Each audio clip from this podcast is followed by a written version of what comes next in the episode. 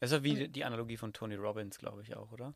Verwendet er nicht, also Tony Robbins, dieser, nicht Guru, aber der Personal Coach, dieser berühmteste der Welt aus Amerika, der Millionen verdient. Der sagt auch immer so, du hast in deinem Kopf so diese Muster, diese Denkmuster und die sind halt gut eingefahren, ne? Ja. So eine richtig schöne Autobahn. Und wenn du da ausbrechen willst, dann musst du halt erstmal durch den Wald laufen. Ja. Aber je öfter durch den Wald läufst, immer auf dem gleichen Weg, dann wird es irgendwann ein Trampelpfad, irgendwann ein Gehsteig und irgendwann ein Fahrradweg und irgendwann wird es halt eine Autobahn. Ja. Und dann ist die andere Autobahn halt zugewuchert. Ja.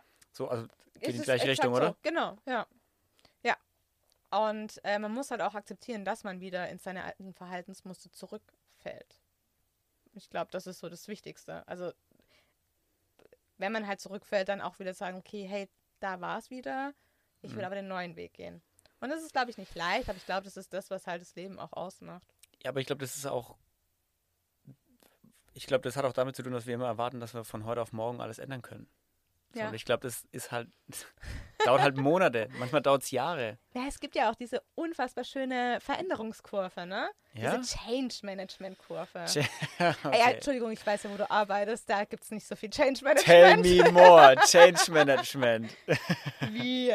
Gibt es bei euch wirklich kein Doch, Change-Management? doch. Es gibt ein Mhm. großes Change Management und viele Change Funktioniert das? Manager. Ja, jein. teils, teils. Na, es war in meinem letzten Job in der Firma. Ich war Inhouse-Consultant im IT-Bereich. Mhm. Und äh, wir haben angefangen zu digitalisieren quasi. Mhm. Und da war Change Management mein Thema.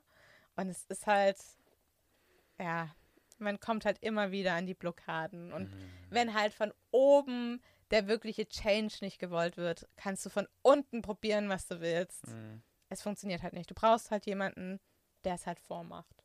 Mhm. Ist auch, und du brauchst auch Leute, die mitgehen Ja, und Bock, also auch Bock auf Veränderung haben. und da kennen wir ja die Kultur aus den Ortschaften, wo ich zehn Jahre gelebt habe und du lebst. Die ist jetzt nicht so offen und bereit für Change Management. Haben wir schon immer so gemacht. Das haben wir schon immer so gemacht, das machen wir weiter so. Ja, Funktioniert. ja, ja, eben. Was habt ihr dann, wenn du, wie, wie hieß es, Psycho-Coach, psychologischer? Ähm, genau, ich habe mit meiner Schulterverletzung, Hm? ähm, war es so das erste Mal 2016, dass ich mal krank war. Das heißt, also ich habe mein Studium abgeschlossen 2011. Ja, 2011 bin nach Bamberg gezogen mit meinem jetzt Ex-Mann. Ex-Mann, Ex-Mann, ja. Ex-Mann. Okay. Ähm, und habe dann bei einem Automobilzulieferer angefangen zu arbeiten. Und habe dann eben 2016 diese Verletzung gehabt und ich war bis dahin keinen einzigen Tag krank. Also ich war auch eine von denen, die halt so mit Ich wollte Schniefnase. gerade sagen, du warst zwar keinen Tag krank, aber du warst schon Ich mal war krank. schon mal krank. aber ich war eine von denen, die mit Schniefnase und Husten in die, in die Arbeit, gegangen ich ist, Dachte, mein weil- Gott. Es gab zu dem Zeitpunkt noch äh, die Gesundheitsprämie. Ja, die 100 Euro für ein Jahr keinen Krankheitstag haben. so eine verkopfte Prämie. Ja, auch so im Nachgang betrachtet einfach total bescheuert, Ja. dass man da halt sagt, so, okay, ich, ich schleppe mich jetzt todkrank auf die daheim. Arbeit und stecke alle um mich rum noch Ja. an. Für 100 Euro. Für 100 Euro im Jahr. Geil. Ja. Ja, ähm, genau. Und ich hatte dann quasi 2016 diese Schulter-OP. Und manchmal gehe ich sehr kopflos in Dinge. Also ich mache mir Nein. über Konsequenzen einfach keine Gedanken. Und ich dachte halt, okay, dann bin ich halt nach der Schulter-OP so ein, zwei Wochen zu Hause und dann komme ich wieder. Okay. Ja, als dann der Arzt, zu dem Zeitpunkt war ich privat versichert, Gott sei Dank. Mhm. Und ich wurde operiert von Professor Dr. Habermeier in München. Einer der Creme de la Creme. Top-Spezialisten. Ja, ähm, Wladimir oder Vitali Klitschko war bei ihm in der Schulter-OP, bevor er Weltmeister geworden ist. Deswegen gebe ich auch meine sportlichen Ziele nicht auf. Ähm, und er, also sein Assistenz, er selber kam dann natürlich nicht. Er hat operiert, aber er kam dann nicht mehr. Und er, sein Assistenzarzt kam dann und meint so, ja, hier ist die Krankschreibung für sechs Wochen.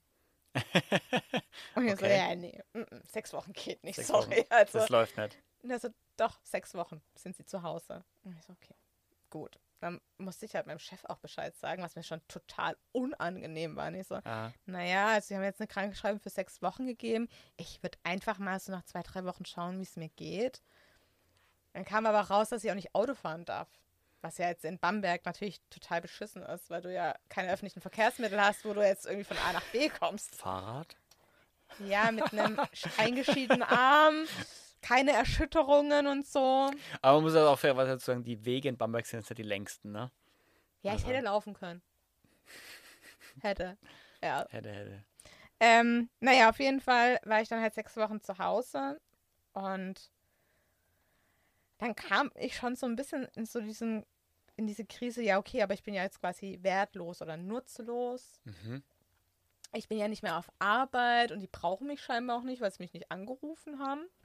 Der Unersetzbare ist auf einmal weg ja. und wird ersetzt. Und wird ersetzt, ja. What und das war so, ich meine, es war so, wie gesagt, das erste Mal nach meinem, nach meinen zwei Studien quasi. Und du wirst ja in dem Bachelor und Master schon gerade im Ingenieursbereich schon auch gesagt, so, ja, sie sind unersetzlich und sie sind so toll und die Welt braucht sie.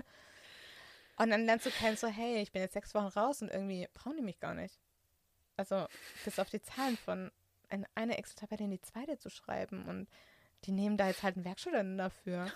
Und das hat mich schon so mal kurz in so eine, ja, in so eine Krise gebracht. Und dann mhm. habe ich mich halt damit auseinandergesetzt, okay, was kannst du denn noch zusätzlich machen, damit du halt weiterkommst, damit du halt die Karriereleiter hochgehst, Teamleitung oder Abteilungsleiterin wirst. Damals dachte ich noch, dass es ähm, funktioniert. Damals ähm, wolltest du es auch noch. Ja, ich wollte es. Heute bin ich mir nicht mehr sicher, ob es wirklich einer meiner Ziele war. Mhm. Also ich glaube, ich wollte es aus den falschen Gründen. Mhm. Ich wollte es, glaube ich, eher aus dem Grund der Anerkennung und der, um zu sagen, hey, ich bin eine weibliche Ingenieurin und ich bin Teamleiterin in einem fränkischen Unternehmen. ähm, und ich, ja, es war einfach nicht, es war nicht von mir aus, sondern es war einfach so, also von meinem inneren, ich will das, sondern es war einfach so dieses, ich kann es dann sagen und dann verdiene ich ganz viel Geld und ist alles toll. Ja, auf jeden Fall habe ich dann mich entschieden, eine Weiterbildung zu machen zum Personal Coach im psychisch, psychologischen Bereich, weil Psychologie hat mich schon immer interessiert und habe das gemacht an so einer, ja, an so einer Weiterbildungsstelle, Akademie in Bamberg. Mhm. Genau. Psychologischer Coach, also so. Wie systemischer Coach. Mhm. Ähm, nur habe ich die Ausbildung zum systemischen Coach, was noch ein zusätzliches Wochenende gewesen wäre, habe ich nicht gemacht. Also das heißt, ich habe gelernt, wie ich dich jetzt spiegeln könnte. Zum Beispiel, so wie wir jetzt da sitzen, na, ist jetzt für eine optimale Atmosphäre und eine vertrauensvolle so Frontal nicht so gut. Nee, frontal schon okay, aber ich müsste jetzt anfangen, so da zu sitzen, damit ich halt genauso da sitze wie du, um dir ein besseres Gefühl zu geben. Ah. Genau, damit wir eine vertrauensvollere Umgebung haben. Ähm, ja, aber ich finde es ein bisschen unangenehm. ist okay. ähm, und dann auch, wie ich halt Menschen helfen kann, die halt sich mit bestimmten Themen auseinandersetzen, wie im beruflichen Bereich oder mhm. im privaten Bereich. Aber es hat nichts, also man könnte darauf aufbauen und dann den Heilpraktiker für Psychotherapie machen. Ja. Dafür bin ich aber doch dann zu wissenschaftlich und würde tatsächlich eher ein Studium bevorzugen.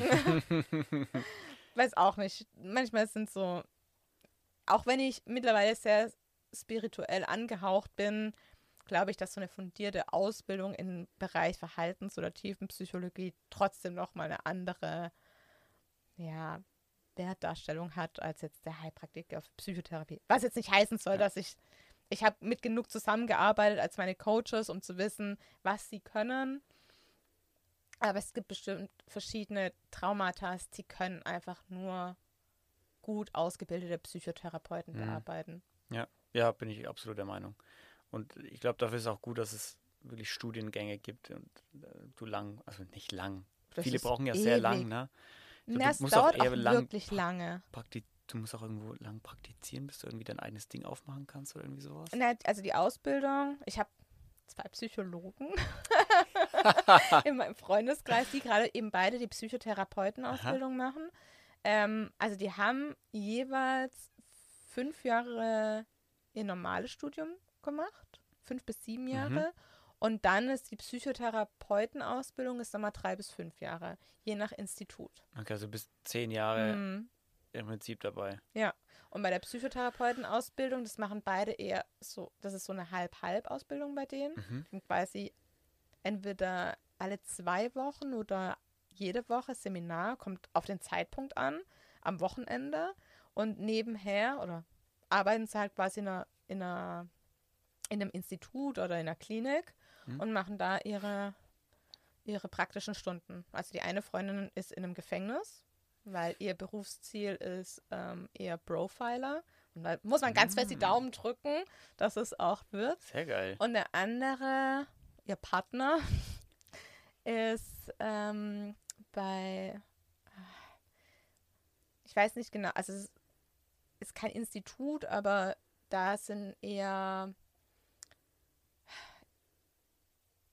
Menschen aus anderen Ländern, die halt aufgrund von Krieg und von anderen Kulturen Aha. ziemlich viel schlechte Sachen erlebt haben. Mhm. Ja. Okay, und da arbeitet und er. Und da arbeitet er. Okay. Ja. ja und hat halt dann die Menschen dann in der Therapie. Okay, aber du hast, also du hast es ja nur gemacht, weil dir in den sechs Wochen genau, also ich habe das gemacht. Langweilig ich hab, war. Genau, ich habe mich äh, in den sechs Wochen damit äh, beschäftigt und dachte so, okay, wie kann ich halt quasi besser werden? Wie kann ich äh, eigentlich mit dem Ziel Mitarbeiter quasi zu manipulieren? Nein, zu äh, führen. Sie zu führen. Nicht manipulieren. nee, doch, eher zu manipulieren. okay. Ähm, ich meine, ich habe das ja selber miterlebt, ne? Also ich habe ja auch selber miterlebt, wie verschiedene Chefs das natürlich bei ihren Mitarbeitern auch machen. Ah, bei dir auch? Ja, bestimmt. Ja, definitiv, ja. Also wenn der Chef hinter dir steht und die Hand auf deine Schulter legt, dann weißt du halt auch schon, was er gerade irgendwie versucht. Oder dieses freundschaftliche Nebendran knien und sowas, da weißt du halt schon so, okay, du willst jetzt hier einen auf ähm, Freund machen, um mich zu irgendwas mm. zu bewegen und mm. noch länger zu bleiben oder noch irgendwas fertig zu machen oder um mich zu besänftigen. Oh, noch irgendwelche Tipps, die man so im Alltag, im Büroalltag bekommt? Immer gut kommt an, wenn man die Knie und die Beine von Frauen betätschelt, ne? Klar. Immer super. Vor allem als Mann, immer machen. Immer, immer machen als Chef. Ich glaube, meine, die schwierigste Situation, die ich mal hatte, die ich so, ich muss auch sagen, erst als ich nach Berlin gekommen bin, sind mir so Sachen aufgefallen, wo wahrscheinlich hier Berliner Frauen einfach sagen würden, was ist los mit denen? Wir hatten, ähm, ich war eine Zeit lang Assistentin der Bereichsleitung und wir hatten eine Veranstaltung und in diesem Automobilzulieferer sind halt die Geschäftsführer alle männlich. Wer hätte gedacht, dass in Bayern, in Franken, in einem Automobilladen alle Geschäftsführer männlich sind? naja, die Gesellschafter sind nicht alle männlich. Aber naja, auf jeden Fall ähm, hatten wir eine Veranstaltung für die Geschäftsführung. Mhm. Und in dieser Veranstaltung gab es eine Tour durch ähm, die Abteilungen. Und meine Gruppe, ich war quasi der Tourleader, meine mhm. Gruppe bestand halt aus den Geschäftsführern und äh, meinem Chef und dann noch so diese ganzen Abteilungsleiter, also dieses ganze absolut männliche, Testosteron geladene Ding. Mhm. Und ich stand da und ich bin ja nicht sehr groß. Wie man sieht auf dem Video. Ja, finally haben wir Video ja. dazu. Ähm, und ich stand quasi in dieser Männergruppe und einer der Geschäftsführer, der auch nicht sehr groß ist, meine so, ja, wo ist denn die jetzt? Ist die noch auf dem Klo sich die, äh, die Nase pudern? Und ich habe ihn angekommen und gemeint, nee, ich stehe hier. Also, oh mein Gott, Entschuldigung, und umarmt mich. und okay. ich war so perplex in dem Moment. Was sagt man denn zu seinem Geschäftsführer? Ne? Und ich bin jemand, der hierarchisch schon sehr stark geprägt ist. Und man sagt ja dann nicht so, äh, Entschuldigung, aber sie dürfen, also, unterschreiten hier gerade Personal Space. und dann ist es so weg, hat mich nochmal angeguckt und kam nochmal zurück, hat mich nochmal umarmt. Und ich so, was ist los? ich glaube, er war selber wegen lost. Er war total lost. Es war ihm so unangenehm. Vollkommen überkompensiert. Ja. Und ich, also das war wirklich, das war einfach so eine Situation, wo ich mir heute denke, hätte ich damals irgendwie schon, ich, schon den Kopf gehabt wie heute, hätte ich ihm auch einfach mal in die Schranken gewiesen. Und in ja. dem Moment stand ich einfach so da, hab blöd gelächelt und dachte mir so, hä, was ist mit dem los? Ja. Ähm, nichtsdestotrotz habe ich halt solche Erlebnisse, hatte ich halt. Ich finde es jetzt nicht als so schlimm und ich fühle mich dadurch auch nicht bedrängt oder missbraucht oder mhm. sonstiges. Ähm, wie wahrscheinlich verschiedene andere dann zu einer Frauenbeauftragten gegangen wären. Gab es bei uns gar nicht. Ähm, trotzdem sind halt solche Methoden, waren mir halt dadurch bekannt, durch dem, dass ich einfach diese mhm. Ausbildung noch zusätzlich gemacht habe. Das hat mir schon sehr geholfen. Ja. Auch im Verhältnis zu meinem Chef. Er konnte gar nichts dafür mit seinem Verhalten. Es hat aber bei mir einen bestimmten Punkt getriggert. Das ist so das Erwachsenen-Ich und das Kindchen-Ich. Mhm. Und ich habe einfach am Anfang, war er immer der Erwachsene und ich war quasi immer das Kind und habe immer zu ihm aufgeschaut und er hat quasi immer Druck aufgeübt und wir waren aber nie auf einer Augenhöhe. Mhm. Und ich habe mich auch nie getraut, was zu sagen, sondern ich saß dann immer da und es hat mich einfach irgendwie so mitgenommen, weil ich wollte ihm ja auch gefallen. Ich wollte einen guten Job machen und alles. und dann habe ich diese Ausbildung gemacht und ich habe es wirklich geschafft, dann einfach mit ihm auf Augenhöhe zu kommen. Aha. Und unser Verhältnis hat sich dadurch halt viel, viel, viel verbessert. Aha. Und wir sind am Ende auch auseinandergegangen mit du und ähm, waren total, total cool miteinander. Mhm. Aber wir haben beide irgendwie durch unsere beiden Verhaltensmuster, ich meine, ich war so alt wie seine älteste Tochter. Okay. Ist halt auch nicht, nicht sehr einfach, dann auch für ihn zu sagen, okay, ich sehe sie halt so an und er wollte mich nat mir natürlich auch was beibringen und mich prägen in meiner Anfangszeit. Aber es war halt einfach mal dieses Erwachsene-Ich, Kindchen-Ich. Und dann habe ich irgendwann angefangen, Nein zu sagen zu ihm. Mm. Und habe dann mal gezeigt, so, ja, das ist es jetzt aber. Und ich stehe da dahinter. Kommt in die Pubertät, ha? Ja. und es war für ihn am Anfang auch schwierig. Mm. Aber ja, es hat mir einfach so sehr viel gebracht. Und ich glaube, dadurch, durch diese Ausbildung, habe ich halt auch einfach, wurde in mir selbst viel bewegt. Also ich hatte auch so eine Superversion, das heißt Supervision, nicht Version, Vision. Mhm. Das heißt, du hast ähm, eine Coachingstunde mit einem anderen Coach und du okay. bearbeitest ein Thema, das dich selber betrifft. Mhm.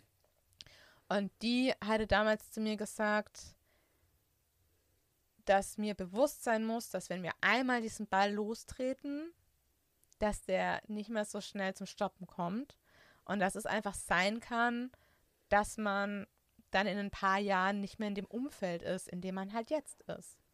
Mhm, ja. Was auch tatsächlich so eingetreten ist. Ja. Genau. Und das hat halt für mich aber so diese kleine Tür so ein bisschen geöffnet zur Selbstreflexion, zu überlegen, was sind meine Traumata, was sind meine Verhaltensmuster, woran kann ich arbeiten, was für ein Mensch möchte ich sein. Mhm. Ja. Womit wir bei Veränderung wären. Genau. So, wenn du dich veränderst, dann geht es nicht von heute auf morgen. Du kannst halt zwar anfangen, aber Veränderung heißt halt auch immer, nicht nur du wirst dich verändern, sondern auch dein Umfeld wird sich peu à peu verändern. Du wirst Leute vielleicht nicht mehr so oft treffen, die du vorher viel getroffen hast. Dafür kommen andere Leute in dein Leben, ja. die du jetzt halt eher anziehst oder die dich eher anziehen. Genau, ja. So ist es auch. Ja. Oder also, man macht was ganz anderes dann mit seinem Leben. Ja, wobei, das ist immer spannend. Ich habe das ganz lang ignoriert. Wir sollten damals ausschreiben, wo wir in fünf Jahren stehen. Und ich hatte immer Probleme damit zu sagen, okay, wo will ich in fünf Jahren stehen? Mhm. Oder mein altes Ich hat gesagt, naja, ich meine, ich war damals schon verheiratet. Also da müssen wir auch nochmal kurz ja. auf zu sprechen kommen, bitte, ja. ähm, und das, und ich, wie alt war ich da? 28. Und um mich rum waren ja auch schon alle verheiratet. Also es hat, diese Hochzeitsphase war quasi schon beendet. Das heißt, es fängt an mit Kinderphase. Mhm. Und die ersten waren quasi schon schwanger. Und du kommst halt, weil du ja in diesem Umfeld bist, ne, stehst du halt auch unter diesem gesellschaftlichen Druck, dann auch Kinder zu kriegen. Siehst ja nichts anderes. Ja, nee. Siehst ja, ja keine Alternative um dich herum. Nee, erstens das. Und ähm, ich meine, du bist halt sonst raus. Ich meine, die reden halt dann nur noch über ihre Kinder. Mhm. Und du Kinder, gehörst Hausbau, dann Familie. einfach damit nicht mehr dazu. Mhm. Naja, äh, darauf kommen wir aber gleich nochmal zurück wahrscheinlich. Mhm, mhm. Letztendlich ähm, hab, hatten wir dann zum Abschluss dieser Ausbildung, sollten wir ausschreiben, wo wir in fünf Jahren sind. Und ich hatte damals aufgeschrieben, in fünf Jahren helfe ich Menschen, ihre Ziele zu erreichen, ihre, keine Ahnung, Themen zu bearbeiten mit Hilfe von Sport. Und, jetzt Und ist nicht 2000... aufgeschrieben, dass du eine Familie hast. Nee. Nee. Jetzt ist 2021 und ich mache genau das. Mm. und ich habe aber nie bewusst darauf hingearbeitet. Aha. Was mich immer wieder erschreckt, weil man sagt ja, man, man setzt sich ein Ziel und dann arbeitet man da ganz bewusst daran. Bei mir ist es eher irgendwie anders. Ich schreibe mir irgendwas auf, was ich machen will. Und dann lasse ich das Leben einfach so ein bisschen geschehen. Na, es ist immer so ein bisschen im Hinterkopf.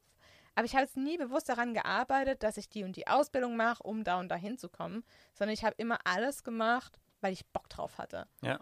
Ich habe den CrossFit Level 1 gemacht, weil ich Bock hatte, mehr zu wissen über CrossFit. Ich habe den CCP gemacht, weil ich einfach verstehen wollte, wie mein Coach coacht. Mhm.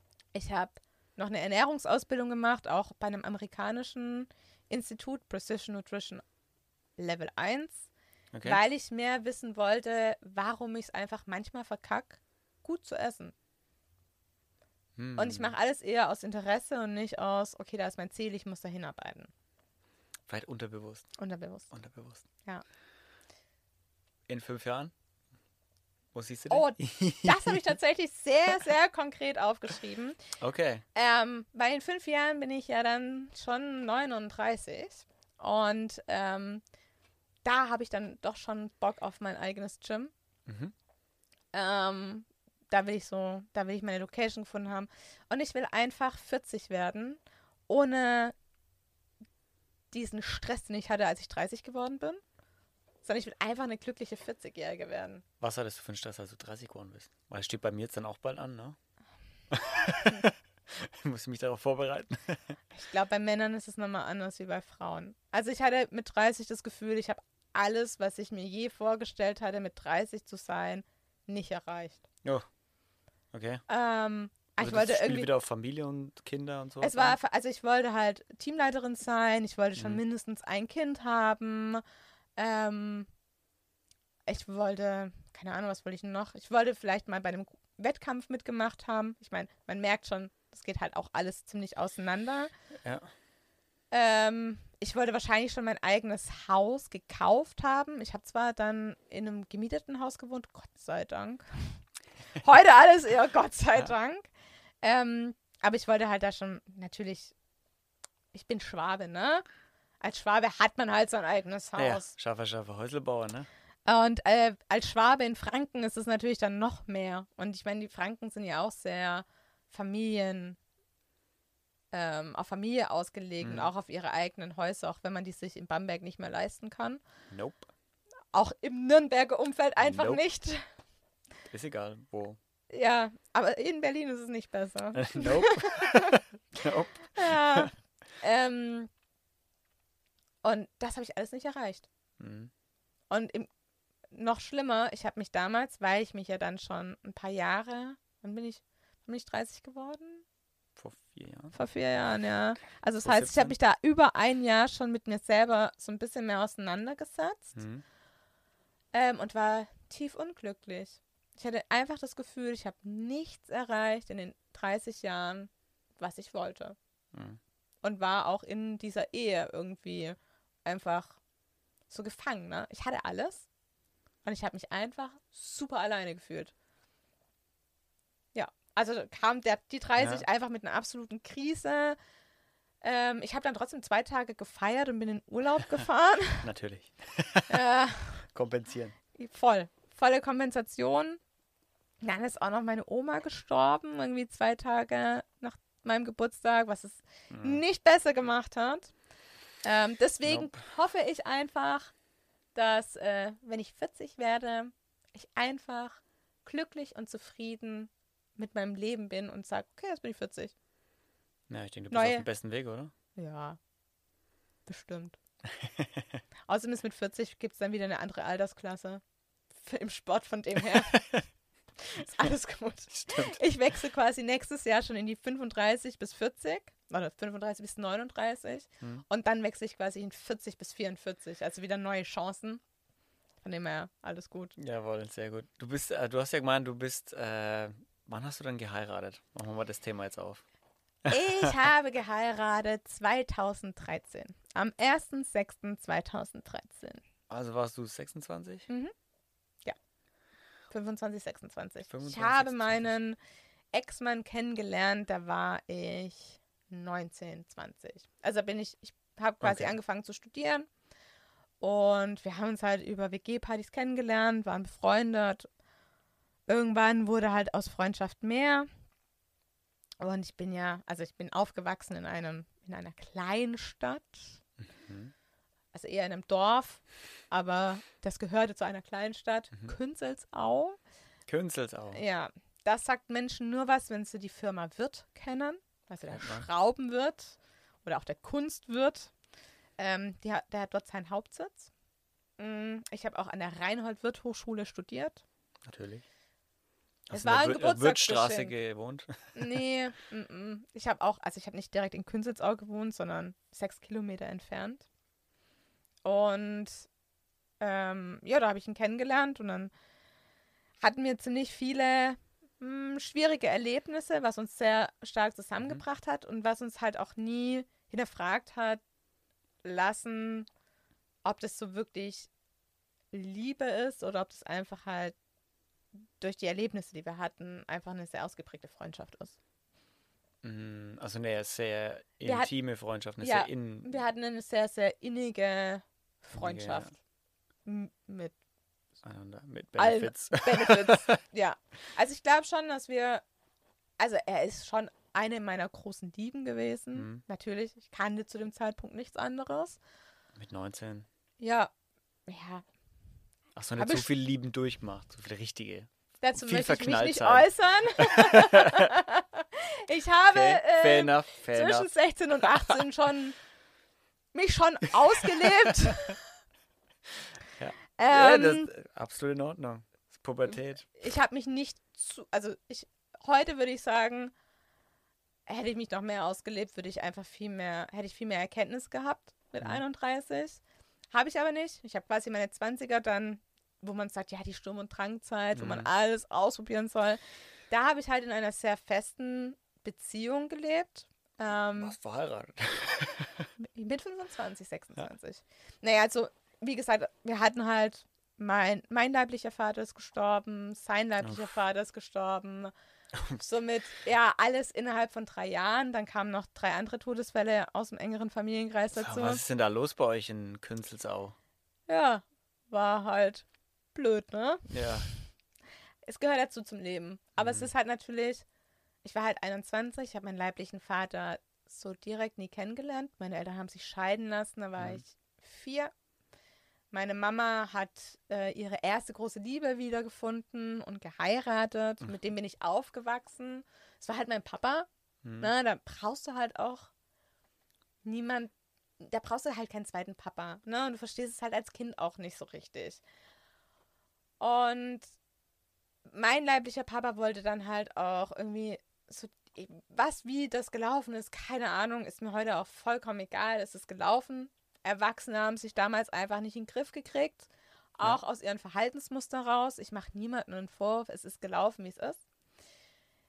Ich wurde älter. In der Pubertät hast du andere Dinge zu tun, als sich damit auseinanderzusetzen, einen leiblichen Papa kennenzulernen. Mhm. Hast du ja gerade schon erwähnt, was du da gemacht hast. Viel zu viel mit mir selber zu tun gehabt und mit äh, Dingen, die mich heute noch sehr prägen. Mhm. Ähm, ja, und dann habe ich angefangen zu studieren und dann wäre es einfach so die Zeit gewesen. Aber ich war halt immer sehr diszipliniert und mir war es halt wichtig, weil ich diesen Drang hatte, besser zu sein als meine Familie und mehr zu verdienen als meine Eltern und einfach viel Geld mhm. zu verdienen, habe ich halt mein Studium eher so im Vorrang gehabt. Und hatte irgendwie, er hatte sich dann auch wieder gemeldet bei meiner Mama und hat so ein bisschen Kontakt gesucht, weil damals war ja StudiVZ und alles so im mm. Kommen. Oh ja, und dadurch hat er natürlich von mir wieder mehr mitbekommen und er wollte mm. halt dann einfach so, er hat dann auch mitbekommen, dass ich mit meinem Freund zusammenziehe oder mit meinem Ex-Mann ähm, zusammenziehe und er wollte mich da einfach finanziell auch unterstützen. Und ich wollte die ganze Zeit halt ihm einen Brief schreiben, damit man sich halt so ein bisschen annähert. Ja. Das war aber die erste Prüfungszeit. Und die erste Prüfungszeit als Ingenieur ist halt nicht so leicht, vor allem nicht, wenn man Physik in der 11. Klasse abgewählt hat und in Mathe einfach so gerade durchgekommen ist und sich nur gedacht hat, naja gut, BWL verdient man zu wenig, mache ich halt Wirtschaftsingenieurwesen. Mhm. Irgendwie geht es schon. Naja, und dann gab es halt den Anruf bei meinen Eltern, ähm, dass er verstorben ist. Plötzlich, also mhm. Er hatte eine Erkältung und deswegen die Bitte an alle, kein Aspirinkomplex nehmen. Okay. Und wenn, nicht zu viel. Er hatte eine Erkältung, hat Aspirinkomplex genommen, wahrscheinlich eine Überdosis und Aspirin ist ja blutverdünnend. Mhm. Und das, was mir erzählt wurde, also ist, dass ihm halt eine Ader geplatzt ist in der Lunge. Mhm. Und dass er halt innere Blutungen hatte und daran eben verstorben ist. Und ja, damit stand ich mit 21 eher vor der Herausforderung, dass ich meinen leiblichen Vater nie kennengelernt habe und nicht wusste, hm. was habe ich von ihm. Und das hatte ich, weil du am Anfang ja meintest, dass es dich jetzt nicht wirklich interessiert hat, so als Kind hast du ja einen Papa theoretisch gehabt. Und ja. du hast ihn ja nicht wirklich kennengelernt, er hat nie eine Rolle in deinem Leben gespielt und trotzdem hat es dich so aus der Bahn. Ja, man stellt sich halt die Frage, was habe ich von ihm? Hm. Was habe ich irgendwelche hm. Talente von ihm? Habe ich, keine Ahnung, habe ich Eigenschaften von ihm. Ich habe dann seine Mutter kennengelernt, meine Oma. Hm. Mit ihr hatte ich dann schon intensiveres Verhältnis. Aber auch da, ne, also im Grunde genommen wurde mir immer der Vorwurf gemacht, warum ich mich nicht gemeldet habe. Und ich habe auch erst ganz spät begriffen, dass es nicht meine Aufgabe war. Dass es die Aufgabe von allen Erwachsenen gewesen wäre, mhm ähm, sich darum zu kümmern. Ich war das Kind. Und es ist nicht von mir aus, sondern es wurde mir halt auch nicht vorgelebt. Und meine Oma und ja, hatte Eigenschaften, die habe ich auch. ähm, die sind aber nicht schlecht, die werden halt, wenn man jetzt wen fragt, wird, wird mir das relativ schlecht ausgelegt. Ähm, hatte aber dann mit ihr ziemlich viel Kontakt und bin auch sehr froh darüber. Sie ist dann eben meinem, kurz nach meinem 30. gestorben. Mhm. Ähm, bin aber unfassbar froh darüber, dass ich da noch diesen Teil kennengelernt habe. Mhm. Aber ja, es hat mich sehr lang beschäftigt und es hat mich auch, keiner konnte mich da rausholen, bis auf eine Person, die ich in Shanghai kennengelernt hatte, der mich mal angeschaut hat und gesagt hat, weißt du, Katja, es ist einfach nur Blut, das durch deine Adern fließt. Und nicht mehr und nicht weniger. Also das von meinem leiblichen Vater. Es ist, er hat mich nicht geprägt, weil er war nie da. Er hat mir mhm. nichts beigebracht. Und ich muss es einfach abschließen, um voranzukommen, weil ich kann es eh nicht ändern. Und dieses eine Gespräch mit ihm. Ähm, Wer war das? Weil es brutal ehrlich, ne? Es ist brutal ehrlich, ja. Es war. Komm, wollen wir gleich drauf zurückkommen? ja. Ich hatte. wir können, ich kann auch jetzt. Ja, machen wir gleich. Ähm, genau, also wir haben quasi dadurch, dass wir dann die Menschen alle verloren hatten und meinen leiblichen Vater verloren hatte ähm, und er dann auch seinen leiblichen Vater verloren hatte, kamen halt immer so Gedanken in den Kopf von wegen, immer wenn wir glücklich sind, passiert irgendwas Schlimmes. Was tatsächlich so passiert ist. Und das prägt mm. natürlich, ne? Schweißt auch schon sehr zusammen. Voll. Ich meine, er konnte ich auch sehr gut verstehen in ja, der Situation wahrscheinlich, weil er macht quasi das Gleiche durch. Ja. Mehr oder weniger. Mehr, also er kannte seinen leiblichen Vater. Sie hatten auch keinen guten Kontakt. Aber ja. na, Scheidungskinder. Es ist halt einfach so. Immer scheiße. Es ist blöd, aber letztendlich. Es ist halt einfach so. Ne? Also, mhm. wenn die Eltern sich einfach nicht verstehen und es einfach nicht schaffen, aus ihren Strukturen rauszukommen, hast du halt als Kind einfach verloren. Ja. Ähm, und wir haben uns halt einfach gut verstanden, wir haben uns immer gut unterstützt. Wir haben uns auch bis zum Ende unterstützt mit allem. Es war halt einfach nur keine romantische Beziehung mehr da mit meinem Ex-Mann. Hm. Naja, und wir sind dann zusammen auch nach Bamberg gezogen. Damals gab es bei mir schon den Drang, in eine Großstadt zu ziehen. Also und da war Bamberg. Ja, das Problem war. Unser Bamberg. das Problem war eher, sein Abschluss ist deutlich schlechter gewesen als meiner. Mhm. Und er hatte halt das Jobangebot mhm. bei dem mhm. Automobilzulieferer. Ich meine, mehr Auswahl gibt es halt auch in Bamberg einfach nicht. Ja. Wenn man Ingenieur ist. Wenn man in so eine Großstadt wie Bamberg will. Na, ich wollte damals schon nach München oder Berlin und er wollte halt nicht in so eine Großstadt ziehen. Mhm. Und dann dachte ich so, okay, es gibt zwei Möglichkeiten. Entweder wir bauen uns beide unsere eigenen Leben auf und einer von beiden muss halt dann alles zurücklassen. Mhm. Oder wir machen halt von Anfang an einfach ein Ding und bauen uns was gemeinsam auf. Und für mich ist schon, ich bin halt auch einfach ein Dorfkind und alle meine Grundschulfreunde sind heute verheiratet, haben schon zwei, mhm. drei Kinder. I feel you. Äh, ja. Vor allem, wenn du dann mit deiner Mutter telefonierst oder so. und die dir sagt, ja, also die Hanna, die hat jetzt ihr drittes Kind bekommen. Äh. Und du hörst schon so, ja. Das ist die Hanna, ne? Ja. Ich habe einen Zwergdackel, Mama. also, ich bin fein raus. Mein Baby. Ja. Ähm, und deswegen bin ich schon sehr familiär geprägt und ich wollte es natürlich immer besser machen. Mhm. Und deswegen gab es halt auch für mich so diese klassischen Steps, ne? So, man wohnt zusammen, dann kommt die Verlobung, dann kommt die Hochzeit, dann kommt Hausbau oder Hauskauf, Kinder und dann lebt man sein Leben bis zu seinem Ende. Und wenn sie nicht gestorben sind, leben sie noch, dann heute. Leben sie noch heute. Oder haben sie scheiden lassen. Oder haben sie scheiden ja. Und ähm, ich habe es irgendwie auch nie hinterfragt zu dem Zeitpunkt. Ja, und dann kam die Ausbildung zum Personal Coach. Und dann war ich 2018. Wieso hast du, wieso hast du ja. die angefangen? Wegen meiner Schulter-OP. Und aus Ach, deshalb hast du gleich die, das Coaching angefangen auch. Die mhm. Ausbildung dazu. Ja. Okay. Ja. Und ähm, dann habe ich, also es hat schon angefangen zu rattern, ne? Dann war mhm. ich 2017, war dann mein 30. Und dann war ich immer schon so ein bisschen so in diesem, ja, in diesem 2016 habe ich angefangen, mich mit mir selber zu beschäftigen, mit dem Coaching und sowas. Mhm. 2017 bin ich dann 30 geworden und habe schon gemerkt, so hey, irgendwie bin ich nicht ganz so zufrieden mit dem, was ist. Ne? Ich hatte, ähm, ich hatte ein 190 Quadratmeter Haus mit sieben Zimmern. Das mit den Kindern hat nicht so geklappt. Mit sieben Zimmern. Ja.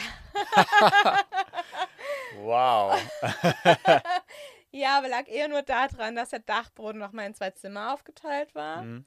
Ähm, ansonsten wäre es fünf Zimmer gewesen. Zu einem sehr guten Preis. Ne? Also ich okay. glaube, wenn man das jetzt heute hört, so in Berlin, 190 Quadratmeter, wir haben damals bezahlt 1420 Euro. Ist halt in Berlin auch einfach mal eine Zwei-Zimmer-Wohnung mit 60 Quadratmeter. Voll, ja, ich wollte gerade sagen, hab, äh und es war halt eine Doppelhaushälfte, Garage, Garage natürlich ausgebaut zum Wegen der Erzam? Ja. Garage war natürlich ausgebaut zum äh, Home Gym. Wer natürlich. Erwartet. ähm, ja, zwei Autos vor der Tür stehen, waren auch noch zwei Jaguar. Ja. Sag mal. Ja, so aufgrund des äh, Todes meines leiblichen Vaters so. habe ich, ähm, und ich war das einzige Kind, und das ist auch was, warum ich mich heute sehr frei bewegen kann, in allen mm. Entscheidungen, die ich treffe, habe ich einen sehr guten finanziellen Spielraum. Okay. Ähm, durch den Tod von meiner Oma kam dann noch ein bisschen was dazu, weshalb ich weiß, soll man in Berlin nicht sagen und keine Ahnung. Es wurde mir gleich von Anfang an gesagt, ja, erzähle es aber keinen, dass ich halt, ich habe zwei Eigentumswohnungen. Hm. Und ich habe einfach dieses finanzielle Polster, das mir einfach alles ermöglicht. Ja. So ein Rückfallkissen einfach, ich, so ein ja. Safety Net. Ha, ja. ja, klar. Und das ist wirklich was, wofür ich sehr dankbar bin, wofür ich am Anfang immer ein schlechtes Gewissen hatte. Weil, ich meine, du wirst halt von heute auf morgen finanziell freier. Also es ist nicht, ja. ich bin keine Millionärin, so ist es nicht. Ähm, wird noch irgendwann. Das so ah, tatsächlich eins meiner Ziele, wäre schon so eine Million auf dem Konto zu haben. Ähm, es dauert noch ein bisschen, außer der Kryptopreis geht nach oben. Jawohl. Ähm, aber ansonsten ist es halt einfach sehr, sehr, sehr befreiend. Deswegen kann mhm. ich halt auch heute ähm, auch einfach sagen, wenn jemand eine Anfrage stellt und sagt, er möchte äh, Kunde von mir werden, kann ich auch einfach sagen, nein. Ich will meine mhm. Zeit nicht mit dir verschwenden, weil wir beide auf unterschiedlichen Ebenen sind. Ähm, sondern ich, ich würde auch niemanden einfach so absagen. Ich würde in meinem Netzwerk gucken, zu wem er passt mhm. und ihn dann da weiterleiten. Mhm. Ähm, genau, also wir hatten zwei Autos vor der Tür stehen. Äh, mein Ex-Mann hatte sich damals selbstständig gemacht. Und es ging halt alles, ne? Gut, ich habe auch als Ingenieur richtig gut verdient. Ich war mhm. dann auch in der, äh, in der Dreier-Steuerklasse, 3 und 5. Mhm. Der Dreier-Steuerklasse, weil er halt, durch das, dass er selbstständig war, kannst du natürlich ganz anders Kosten, Umsatz abführen und sowas. Ja. Also hat es natürlich Sinn gemacht, dass ich in der Dreier-Steuerklasse bin. Ja, klar. Dann bin ich halt schon am Monatsende mit 4000 Euro rausgekommen. Was in Ordnung ist. Damit kann man, kann man okay auch leben. gut leben. ähm, trotzdem war es immer so wie der Vogel im Käfig, also wie der Vogel im goldenen mhm. Käfig. Na, ich hatte alles, aber ich war einfach nicht glücklich. Und dann war ich 2018, fing bei mir Dienstreisen an. Ich war damals in einem Projekt, wir haben eine Wissensmanagement-Plattform entwickelt für den Automobilzulieferer. Ich war halt für meinen Elektronikbereich zuständig und sollte auf eine Schulungsreise gehen nach Indien und Shanghai. Okay. Und das war die erste Reise, die ich alleine gemacht habe.